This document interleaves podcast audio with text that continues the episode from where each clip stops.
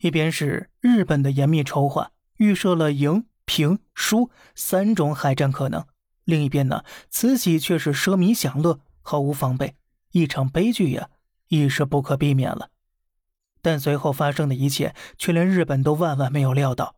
一八九四年，日本对清朝不宣而战了，双方援兵随后在平壤展开对峙。当时啊，清军人数一点五万，装备德国毛瑟步枪、克虏伯火炮。弹药充足，堡垒坚固，存粮更是能吃上一年。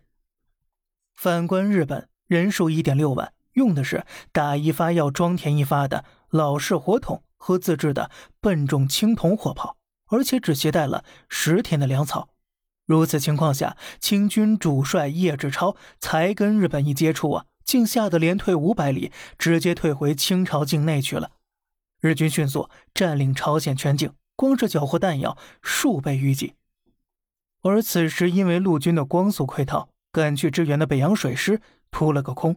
在退回途中呢，遭遇以逸待劳的日本舰队，一场近代史上最大的海战打响了。海上作战没有地形可以依赖，拼的就是武器装备了。当时日本军舰一分钟能发射炮弹二百三十二发，北洋水师只能发射二十三发。日本军舰用的是爆炸弹药，北洋水师用的却是实心弹。日本多为巡洋舰，速度高，而煤矿商卖给北洋的全是劣质煤，导致北洋航速只能发挥一半。再加上刚一开战，其与信号装置不幸被命中了，各舰无法沟通，北洋在战机和武器上都处在了极为不利的局面。好在丁汝昌洞察先机，提前摆出了倒 V 字形的。雁行阵切割了长蛇阵型的联合舰队，让日军丧失了速度优势，双方短暂的混战一团。期间，北洋水兵凭借极高的素养，以一倍于日军的命中率，将右翼三艘日舰打得重伤而逃。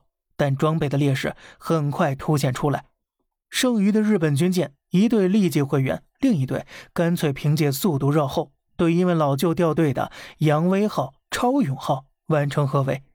激战当中，左翼扬威舰率先搁浅，管带吕林中命舰上官兵跳水投靠其他军舰，自己呢，则是一头栽进了舰身破洞内，壮烈殉国。